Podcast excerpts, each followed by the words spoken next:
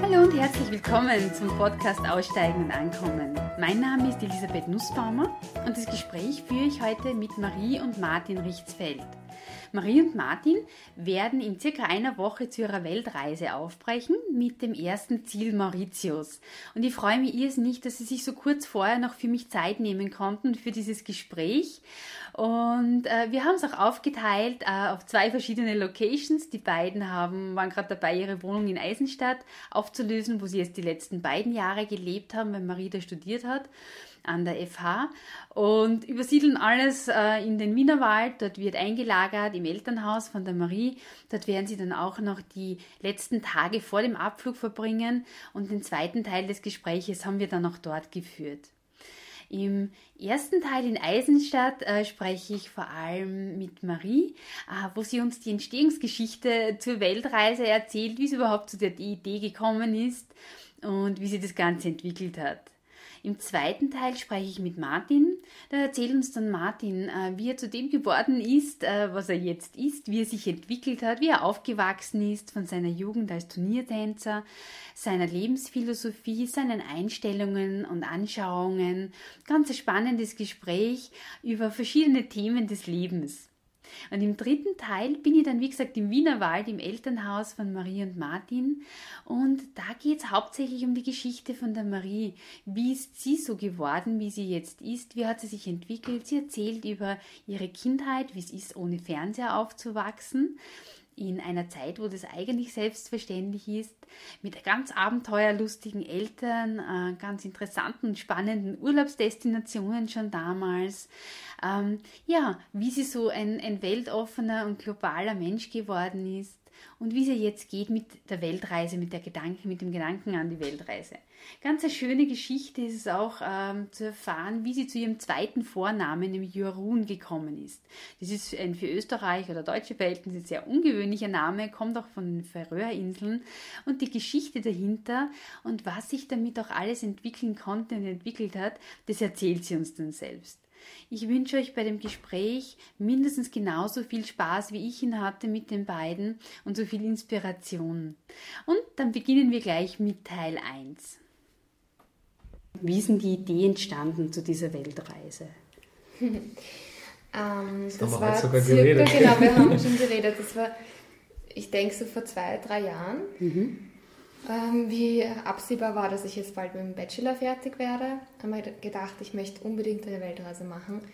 Und habe dann aber den Master gleich noch anschließend gemacht und es war für mich klar, nachdem ich mit dem Master fertig bin, geht es weg, also raus in die Welt, die Welt entdecken. Und das hat sich so entwickelt, weil ich generell von meinen Eltern immer schon sehr gefördert wurde, äh, einfach neugierig zu sein, zu hinterfragen und, und halt sich die Welt anzuschauen. Und ich habe auch nach der Matura äh, ein Jahr in, in, Kanada und in Texas verbracht und während dem Studium in, in Paris und in Prag auch ein Jahr. Mhm. Und da hat sich einfach diese Liebe entwickelt, wie schön es ist, woanders zu leben und einzutauchen in die Kultur, mhm. wirklich mit den Menschen zu leben, die kennenzulernen.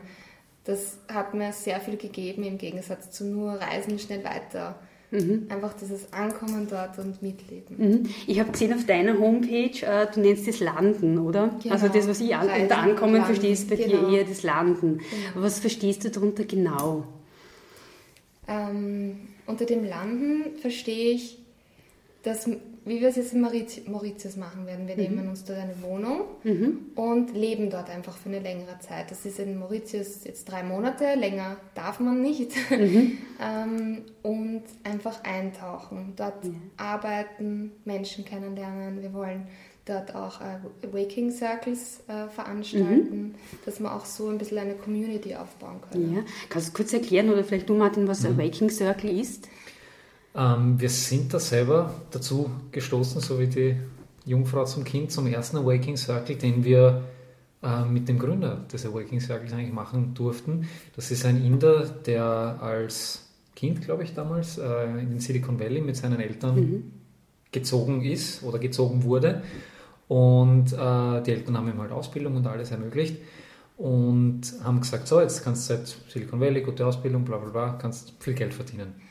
Und er hat gesagt, das ist aber irgendwie nicht seins und hat dann auch äh, etwas entwickelt, das sich Karma Kitchen nennt. Ähm, wo es im Endeffekt darum geht, dass man nicht für sich selber, sondern für den Nächsten zahlt. Und zwar das, was man zahlen möchte. Das mhm. ist so ganz kurz zusammengefasst. Und der hat auch die, äh, den Awakening Circle gegründet. Mhm.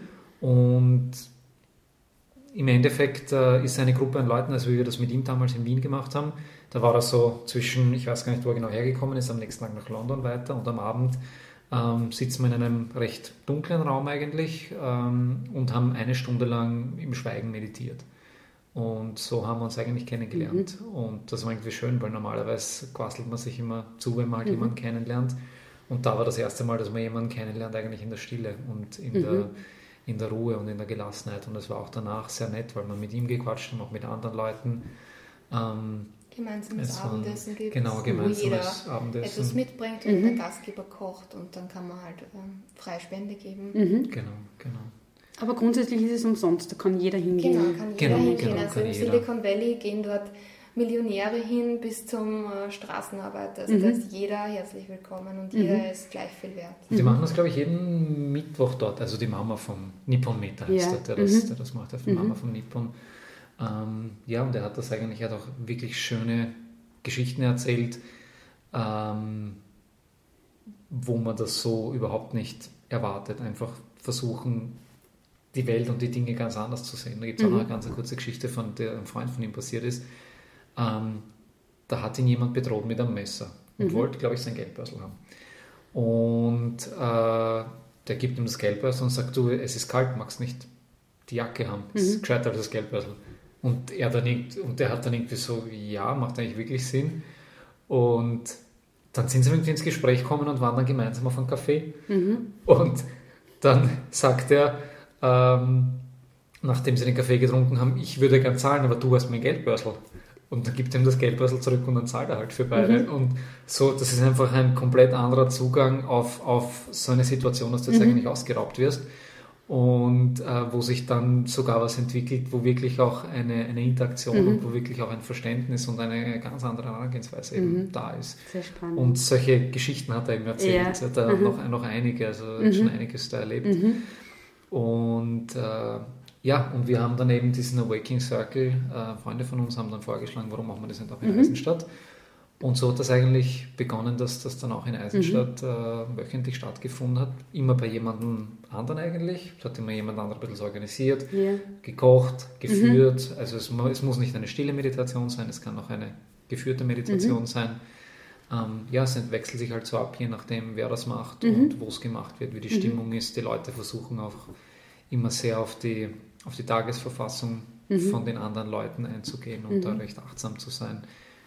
Ja. Und das habt ihr auch auf Mauritius vor. Genau, ja. weil ich denke mir, so kann man wirklich gut Leute kennenlernen. Mhm. Weil wenn man wo neu hinkommt, ist es immer ein bisschen schwierig.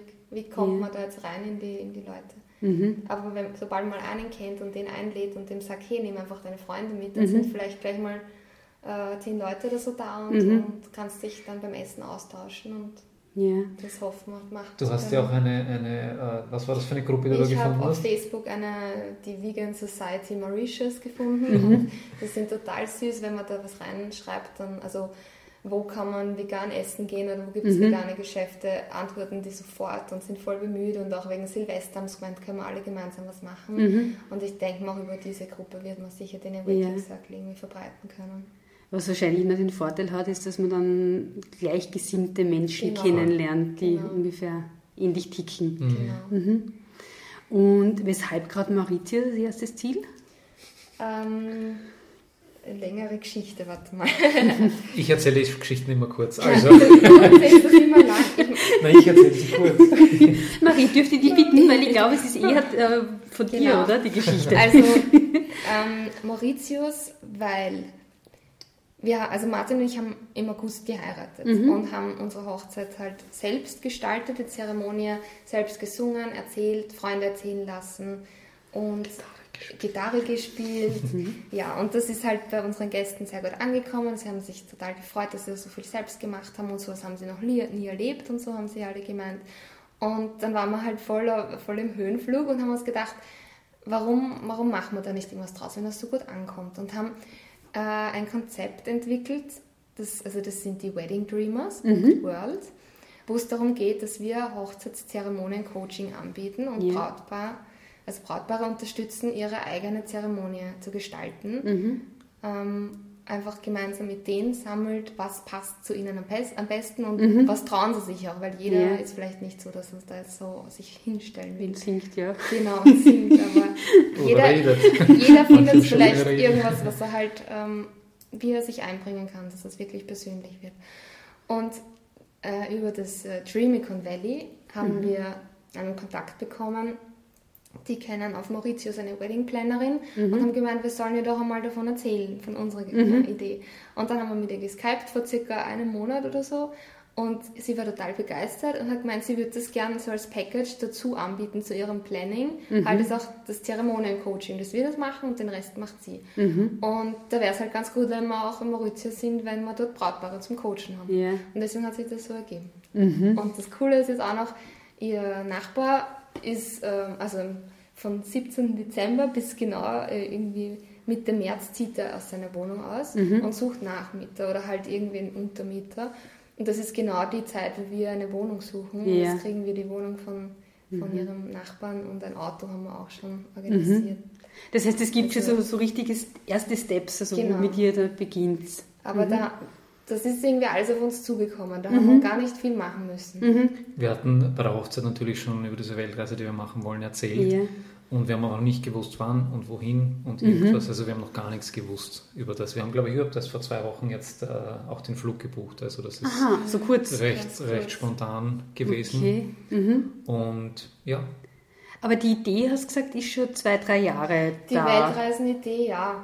Ich weiß jetzt nicht genau, wann sie wirklich geboren wurde kann mir vorstellen, dass das eh schon viel länger in mir ist. Mhm. Aber so konkret, dass wir wirklich sagen, okay, nach dem Master gehen wir weg, ja. ist jetzt nach, also seit zwei Jahren. Mhm. Spannend. Fix war, dass wir nach dem Master heiraten wollen. genau. Das haben wir gewusst. Mhm. Wie lange seid ihr schon zusammen? Sind jetzt in, was haben wir heute, den 19. In vier Tagen, na, in zwei Tagen sind es inoffiziell sechs Jahre. Okay. Also sechs Jahre. ja. Mehr oder weniger. Ja. Und jetzt von, was waren so die größten Hürden für euch bei der Reise, das dann wirklich umzusetzen?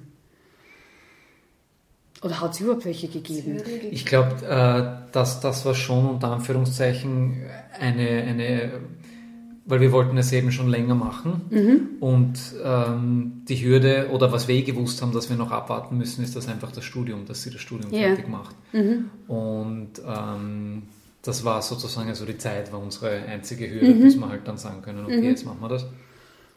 Sonst im, im Vorfeld haben wir halt auch beide geschaut, dass wir selbstständig sind, dass wir von wo aus immer auch arbeiten können. Mhm. Und der Martin ist jetzt eh schon seit vier oder fünf Jahren. Vier Jahre. Und ich bin jetzt seit zwei Jahren selbstständig und das war halt auch schon ähm, einfach, habe ich im Hinterkopf gehabt, dass mhm. ich dann auf der Weltreise halt auch arbeiten ja. kann. Ähm, was machst du?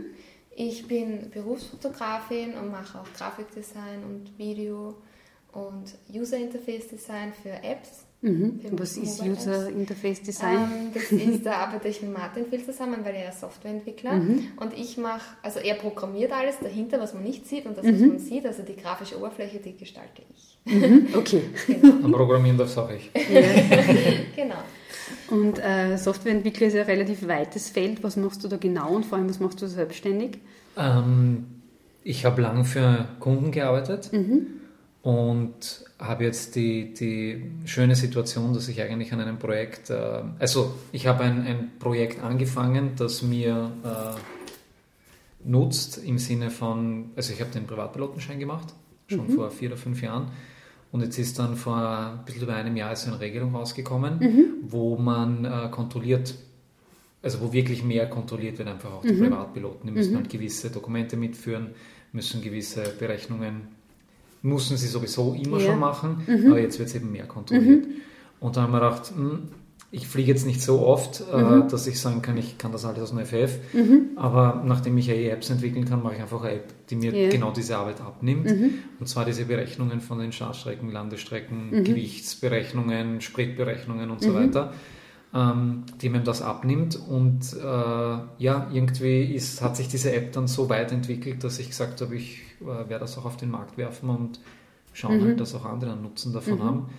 Und ja, somit konnte ich einerseits das Hobby, das ich habe, also die Fliegerei, mit äh, der Softwareentwicklung verbinden. Mhm. Und ja, jetzt bin ich gerade halt am, am Aufbau mhm. davon, yeah. dass, äh, ja, dass dieses Produkt halt auch yeah. äh, eine gewisse Tragweite und so weiter mhm. bekommt. Was würdest du anderen Menschen raten oder mitgeben, die vielleicht jetzt nicht den Mut haben, das zu machen, aus, aus welchen Gründen auch immer? Es gibt ja ganz viele, die von einer Weltreise träumen ja. und viele sagen da immer, äh, wenn ich ein Lotto gewinne, dann mache ich sowas. Mhm. Ich nehme an, ihr habt es nicht im Lotto Nein, gewonnen. Wir haben nicht im Lotto gewonnen. Ähm, bei uns ist es eben so, wir haben uns jetzt auch in dem Sinn kein Budget angespart. Mhm. Mir fällt dann nur beim Lottogewinn fällt mein Glück im Spiel, Pech in der Liebe. Mhm. Oder umgekehrt, mhm. Glück in der Liebe, Pech im Spiel. Und ich glaube, den Lottogewinn, den werden wir nicht mehr kriegen, weil wir haben schon das Glück in der Liebe bekommen. Mhm. Also hast mich rausgebracht. Entschuldigung. Ähm, was, du, was du anderen Menschen raten würdest ja, oder mitgeben würdest. Ich habe schon mit was mhm. angefangen. Ähm, Du hast angefangen damit, dass wir keinen Lottogewinn gemacht haben. Na genau, dass wir in dem Sinn kein Budget haben, weil wir eben eh selbstständig sind mhm. und weiterhin arbeiten wollen. Und ich denke mal, wenn man halt dieses Mindset hat, ich kann unterwegs ja eh arbeiten yeah. und Geld verdienen und muss da jetzt nicht ein paar 10.000 oder 100.000 auf der Seite haben, damit mhm. ich eine Weltreise machen kann, ist das vielleicht auch viel entspannter. Mhm. Und ich glaube, es ist auch ganz wichtig, dass der Partner das versteht und dass der ähnlich denkt, mhm. Äh, weil ohne Support vom Partner, glaube ich, ist es sehr schwierig. Also da ticken wir zum Glück sehr gleich. Hättest du die Weltreise alleine gemacht, ohne Martin? Das, das haben wir auch heute oder gestern besprochen. Ja. ähm, ja. Ja. Hättest du gemacht. Ja. es war ja ursprünglich mein Wunsch und ich habe den mhm. Martin angesteckt damit. Mhm. Und ich habe immer wieder überlegt, wie, wie ist es als Frau alleine zu reisen, mhm.